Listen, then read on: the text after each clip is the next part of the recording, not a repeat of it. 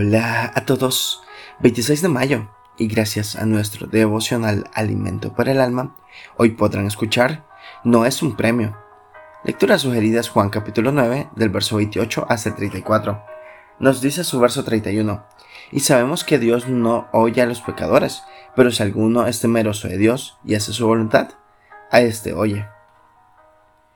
El avance religioso ya en el siglo XXI está logrando esclavizar más y más personas para que crean que si practican lo que la religión les dice, Dios los salvará, o si hacen buenas obras van seguros al cielo.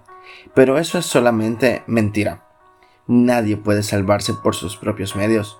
El ser humano tiene que nacer de nuevo para poder ver y ser parte del reino de Dios, como lo hace él mismo que es el Salvador del mundo. Juan 3, 3 al 6 nos dice, Jesús, le dijo, te aseguro que si una persona no, nace de nuevo, no podrá ver el reino de Dios. Nicodemo le preguntó, ¿cómo puede volver a nacer alguien que ya es viejo? ¿Acaso puede entrar otra vez en el vientre de su madre? Jesús le respondió, te aseguro que si uno no nace del agua y del espíritu, no puede entrar en el reino de Dios.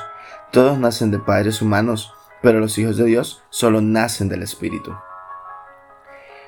Para lo que no se necesita nacer de nuevo es para tener conciencia de la existencia de Dios. Esa la trae cada uno desde su nacimiento físico. Pero eso no es salvación. Incluso el más grande criminal que hay en el mundo tiene esa conciencia. Y aún así es un enemigo de Dios. Por eso el Hijo de Dios vino a buscar y a salvar a los que están separados de Dios. Dios te dice, al cielo y a la tierra pongo como testigos de la decisión que tomes. Devocional escrito por Héctor González, en Colombia. Dios te ama y te llama. Muchas gracias por escuchar.